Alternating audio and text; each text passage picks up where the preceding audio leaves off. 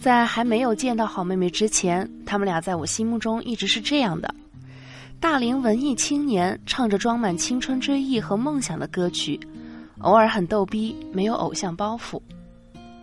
可是，当张小厚和秦昊真的坐在我对面，开始跟我聊天之后，我突然觉得从好妹妹身上感受到了一些不同的东西。小厚呢，比我想象中的要大方成熟很多，时常侃侃而谈，说着对于音乐、对于人生的很多看法，像老师。而秦昊也不像我印象里那么欢脱，甚至还多了一些从容。他的话不太多，总是认真的听着我的问题，听着小厚的回答。两个人偶尔爆发出一阵爽朗的笑声，依然透露着些许逗逼的本质。我们以前就呃，叫敢于自黑嘛，自我吐槽。现在那个时代嘛，就是我们一直说我们两个是九二年的，然后呢又说自己是大龄文艺青年，就是就是一个给自己乱贴的标签而已。其实我觉得，就是喜欢你们的歌迷，其实很多也都是文青文艺青年，对。稍微嗯，有一些是有一些是真正的文艺青年，有一些是假装假装想就是文艺青年，我觉得从字面上理解是你热爱文学和艺术的青年。对，就是有些人连书都不看，是装什么文艺，装什么文艺青年？那实际你们呢？我是我是今年阅读量突然变大，一个晚上他他最近他变化真的很大，因为今年有很多人送我书。大概在零九一零年的时候，我买了书让他去看。我说怎么都是字儿啊？怎么看？都是字儿怎么看？没图啊！对，那个时候他是不看，不喜欢阅读文字，他喜欢看画册那种东西。他美本专业嘛。对对对。然后，但是后来他就开始疯狂的看书，因为因为我们不太喜欢收什么娃娃、陶瓷啊、礼物啊，然后我们就跟歌迷朋友讲说，对他们老送收两种东西，一个是书，一个是信，还有钱。但是没有人送过，纸制品，反正就是印刷品、印刷品或者是自己写的书、信什么的。嗯，我觉得这个比较有意义嘛，所以就我们两个收到大量的书，各种各样的书。我收到最多的是食谱，哎，啊？那其实你们觉得自己文青多一点呢，还是逗逼多一点？我觉得你们俩挺逗逼的。我们俩是比一般人活得真实，很多人太假了。看怎么说了，反正我们讲的时候也挺假的，但是大家也知道我们在假，所以就还好。就我们俩挺真实的，我们俩不会想说，就是我们俩装逼的时候，就是让别人知道我们在装逼。我们装逼就装的很到位，装很逼。那 他问我文气多一点还是还是怎样？谈不上吧，我觉得我觉得年轻人多一点了，可能学子多一点，对不对？他说我们身上的标签，觉得自己是我们身上，我们俩自己听不懂人话。我以为他说歌迷是怎样多一点。都差不多吧，半斤八两，半斤八差不多的。毕竟一个是双子，两个上身都是双子。那其实我觉得歌迷觉得你们都挺逗的吧？我知道有一个经典的暖宝宝事件，你还记得吗？歌迷送花，他回丝暖宝宝。因为我正好我正好一个贴身小礼物，我正好贴了一个，我正好贴了两个暖宝宝，我前背后都贴了一个，因为有点冷。后来我想说送了花，我也送个东西给你们，一直一直贴着暖宝宝，我怕一会儿穿那个衣服的时候会漏。你下一件衣服就要脱了嘛？我想说，但是我这个冷我要撕了吧，我就直接撕给他了，也挺好的。其实你撕给他的时候就没有想那么多。那种觉得也也蛮有意思的，反正。他要是有护垫，他都撕护垫了。护垫不是，护垫不是，暖宝宝可以的。虽然我们歌迷曾经扔过胸罩上来，对，真的吗？在长沙吧，在长沙，然后一个女生现场就她穿了一个很宽松的衣服，个小小小，然后胸特别大，脱了然后扯出来往台上一扔。当时当时是在唱什么歌呀？忘了。应该是嗨一点的歌吧，嗨歌，可能是祝天所有的情侣之类的歌，没有那时候没或者或者是闷骚的你之类的歌，对不对？应该是这种歌，他就很高，反正就很嗨，嗨什么嗨？有扔到你们身上吗？有啊，有。我无无所谓嘛，大家开心就好。那个时候比较好啊，我就觉得有的时候我们太做自己了，之后导致大家也挺做自己，释放天性了。嗯，没有释放性了，对，只能释放天性了。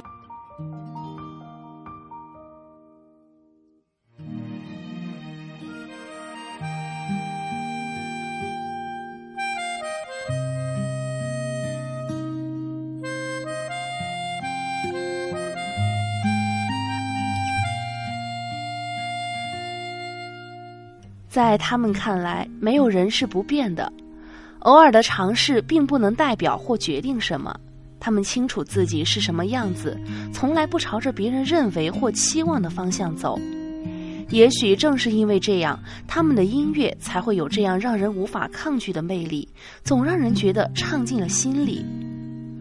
有时候会觉得很奇怪，明明他们唱的是他们的故事，而偏偏听的人都会从一字一句里看到了自己。蛇精病不会动的歌词不是你们自己写的，有一些是厂商改的，对，有些厂商他为了配合品牌的东西，对，但是曲是我们写的，那个那个舞你们练了多久？三个小时吧，挺挺快的，但是三个小时直接开始拍的吗？第二天拍的，前一天前一天练的。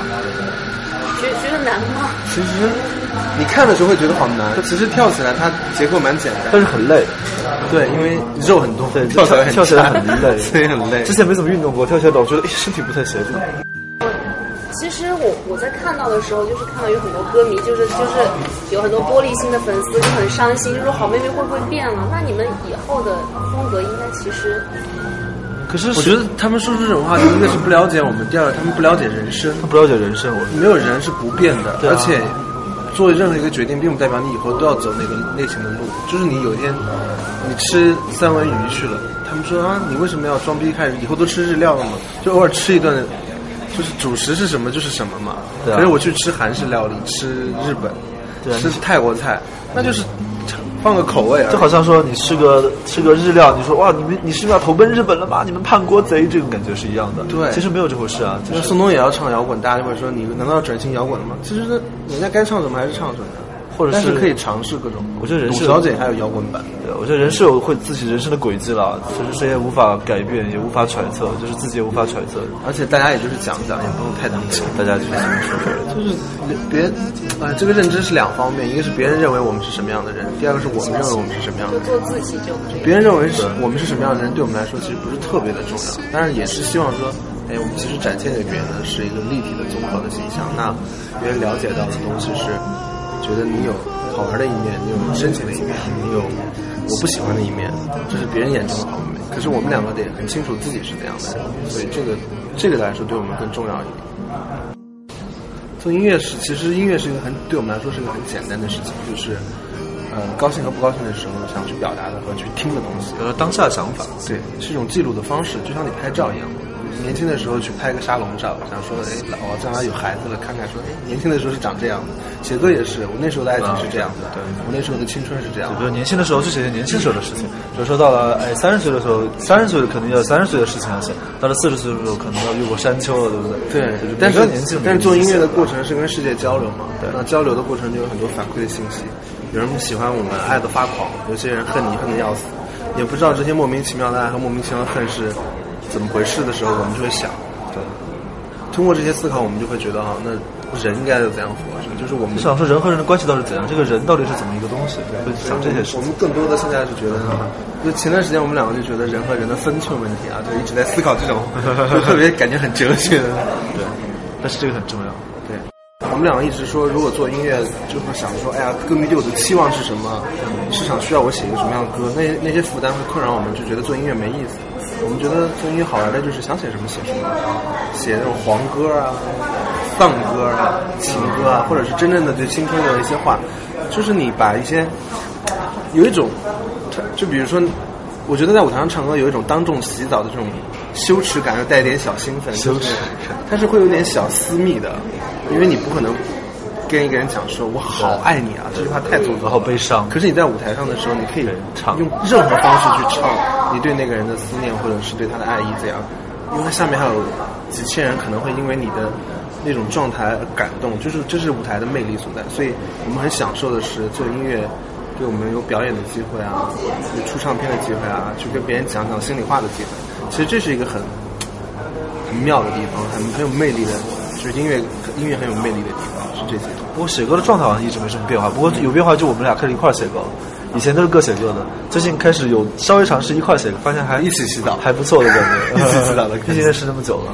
那决定就是什么时候就是赶紧推出一首，就自己两个人一一块儿合作的。蛇精病就是，蛇精病算吗？算是一块写其。实也有正好好的歌是一起写。我们有一块写正经的歌就是，聪聪你的姊妹篇那种。对对对，我们我可能要憋到年后放个大招这样。对对，憋到年后，我们一起写了一些比较还挺校园民谣的歌，可能期待年后跟大家见面。年年后就会有新歌，年后肯定，反正每年专辑吧，每年都会出新专辑，每年都要出新东西了。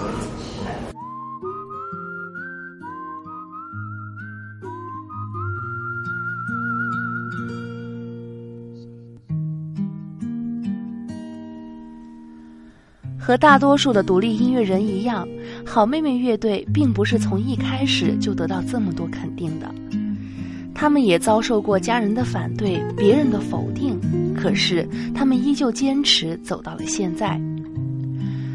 但是对此，小后和秦昊都不想为这种坚持冠上为了梦想的头衔。用他们的话说，之所以要做音乐，其实就是想换一种生活方式。而不管怎么样，他们说都要对自己做的事情负责任才好。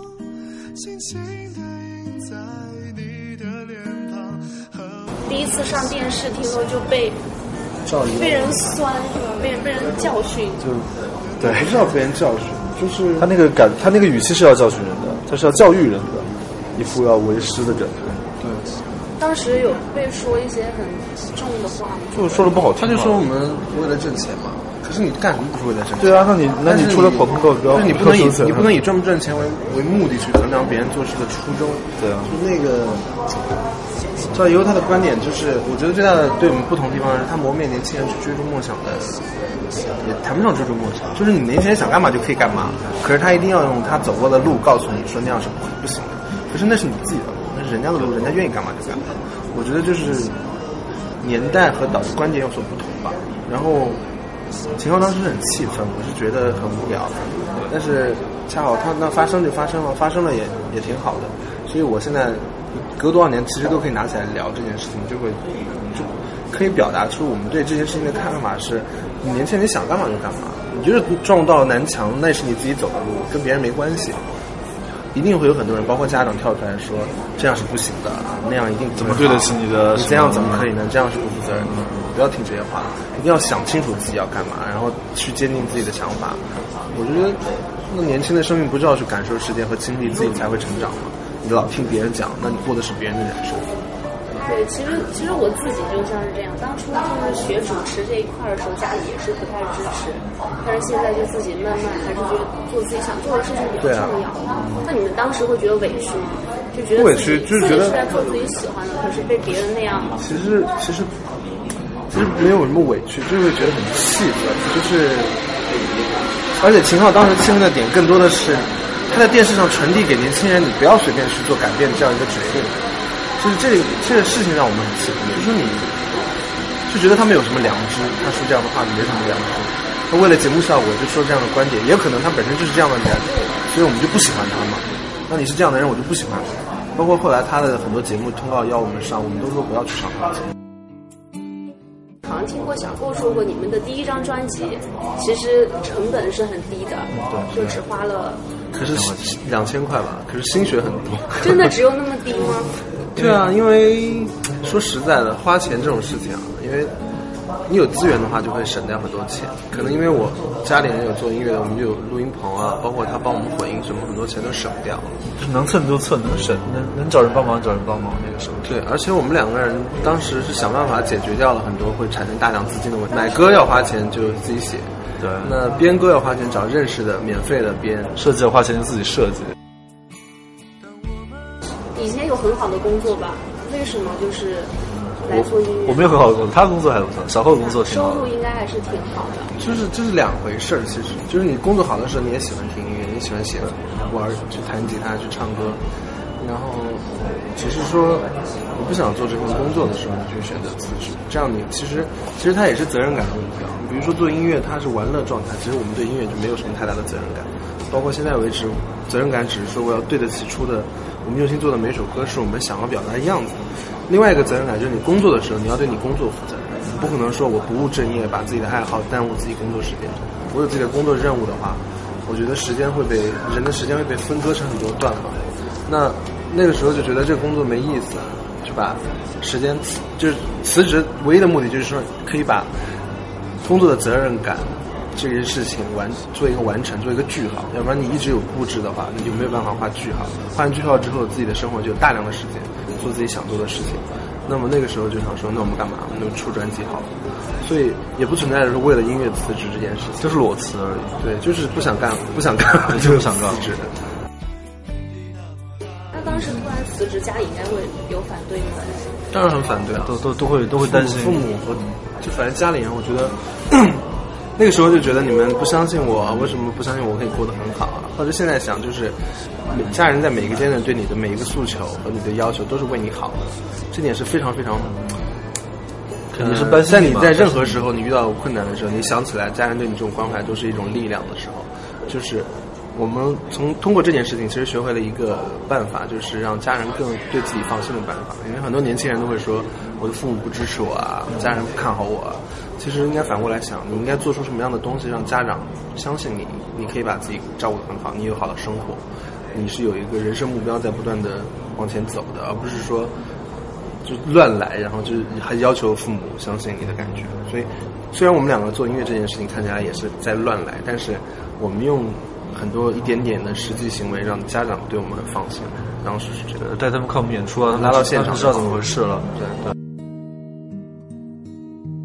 在重庆是有举行那个音乐会，然后爸爸有来，爸爸、奶奶、弟弟、什么姑妈都有来看。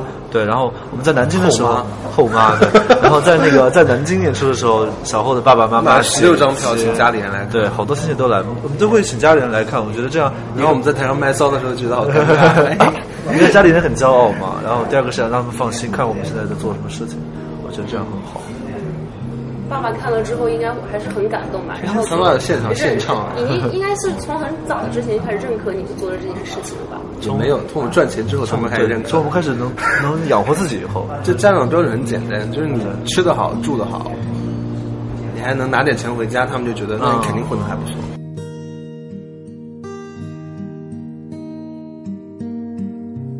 那现在跟家里应该算是有一个交代了。当然。他们就会，他们现在以前就会想说，哎，你要，他会管你你要干嘛，你跟什么样的朋友接触，你的社会交际圈子他会去干干预的，他希望你就是走到一个他们想象的好的那个方向去。可是现在他只会关心你早点睡觉，身体怎么样啊，不要感冒，大概是这样。对，少吃油腻的东西，多吃青菜。关心你们的身体，现在关从关心我们那些开始关心身体了。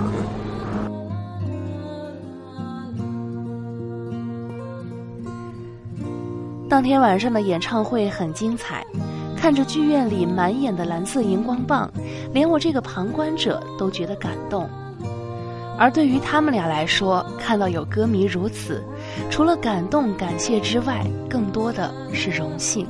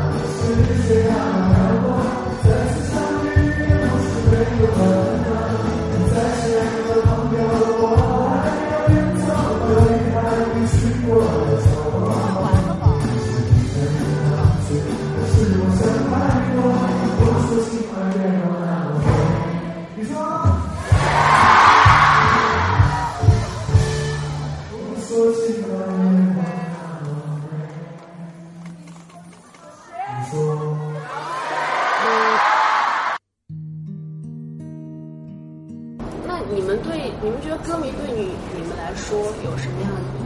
他们对你们像什么？衣食父母，衣食父母嘛，对吧？感谢他们，感谢他们，感谢他们养活我们，让我们这么任性的玩。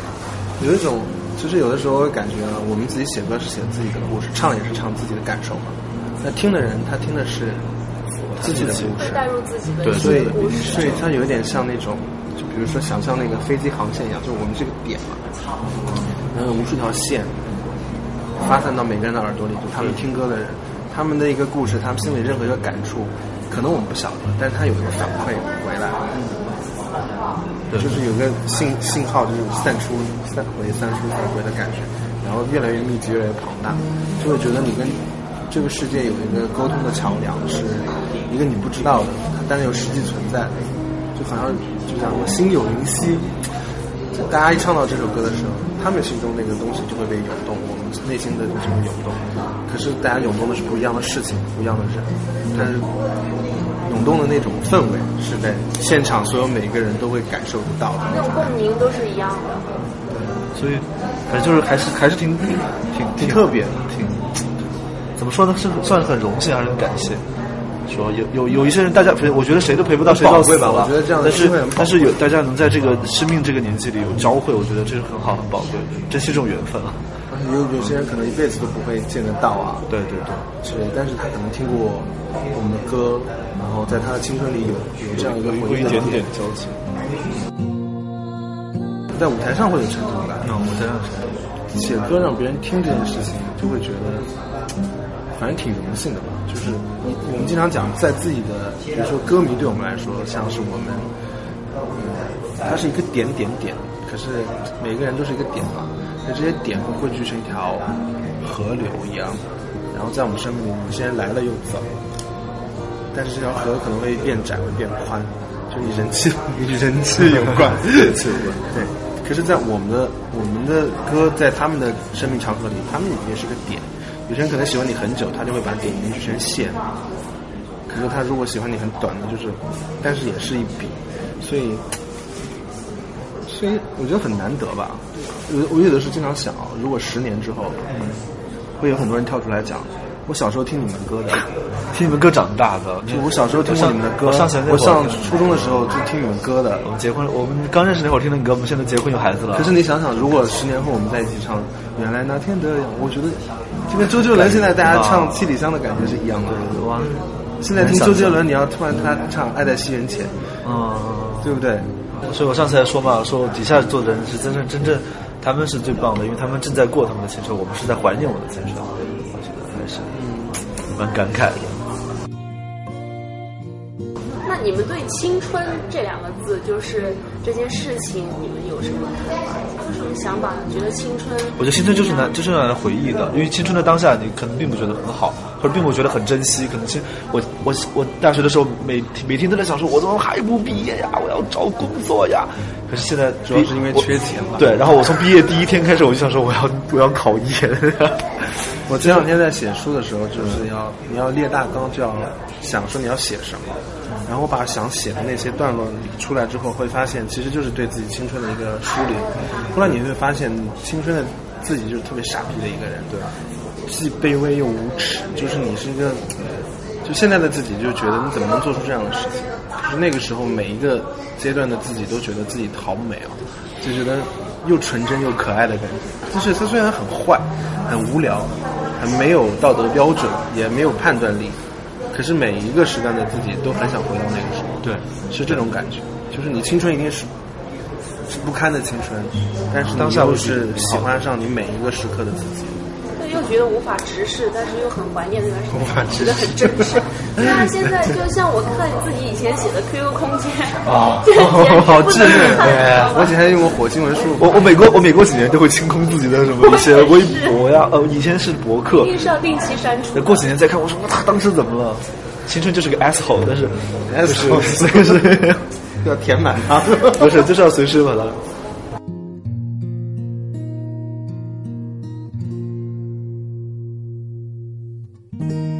好妹妹乐队最近有一首歌让我觉得特别的触动自己也说不上是感动还是酸楚只是总是会回忆起我的学生时代总是很想问问自己当初的愿望都实现了吗？现在的自己是当初自己期望的样子吗？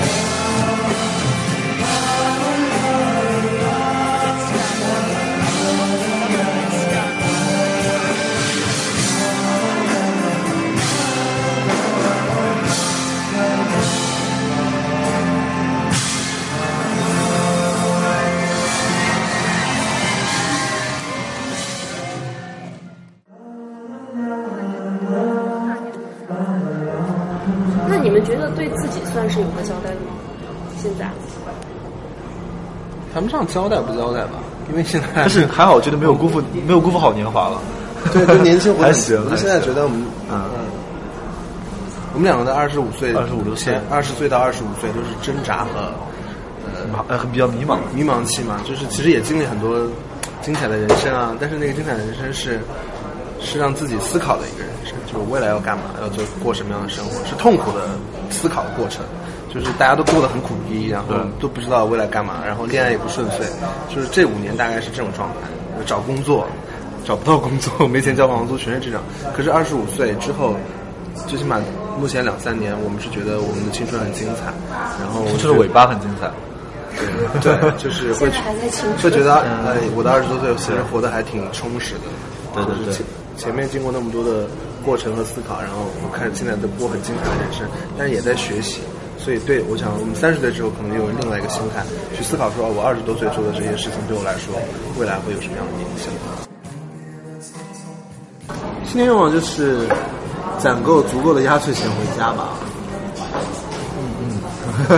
哦，对，新新年愿望是，新年愿望是可以过年的时候，自己的书差不多写的已经有雏形了，你的画应该也差不多画画作都整理的差不多了，然后我们俩还是挺有工作心的，啊，每年都在想着说明年明年的事情要，就是就是办演唱会办完之后就会有一种呃有一种任务完成的感觉，那我们自然会给自己布置新的任务，就是我们俩不太像一般的艺人，我们俩还是挺有运营思维的，一直在给自己铺一条铺后路然后怎么样去走，然后这个路上你要你要想去，你给自己是一个小小的台阶，你跨上去之后你会越来越好。然后我们都一直在做这个累筑的过程。